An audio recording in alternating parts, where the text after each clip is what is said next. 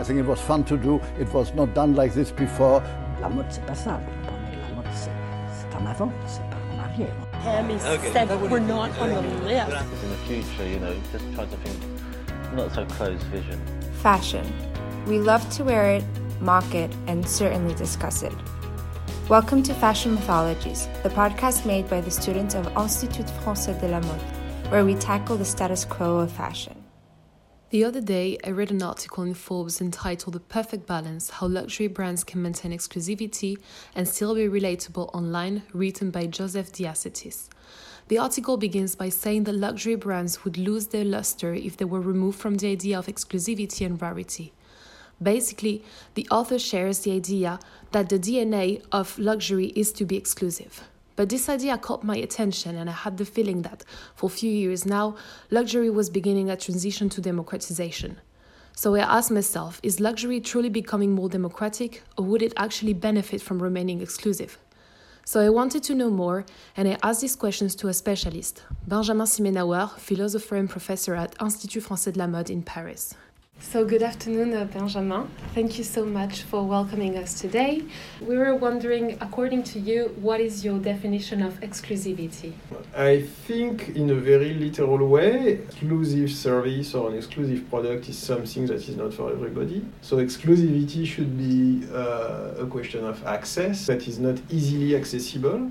Then I wanted to know if he agreed with me, thinking that fashion luxury has become more accessible. I'm not sure that luxury goods have become more accessible in the in the sense that for me the shift is from maybe a reference to an elitist culture or an academic culture or, or heritage to a more cultural difference. But by that it's a little bit difficult because i'm not sure that it's necessarily connected to education only.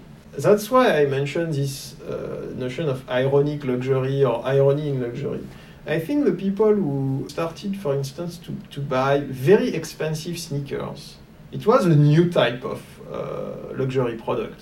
I mean, before the 80s or 90s, nobody could think of a very expensive pair of sneakers. And even, to be honest, it has become such a big market only a few years ago to buy that, you don't really need to be more educated than people who buy uh, Hermes uh, scarves or carré. But what you show is that you, that you belong to a culturally different group. Maybe a group that would be more modern, contemporary, active. And I think that the point is when you buy luxury products, what you want to convey is not necessarily only your social status, but you want to convey something about yourself, which is a singularity.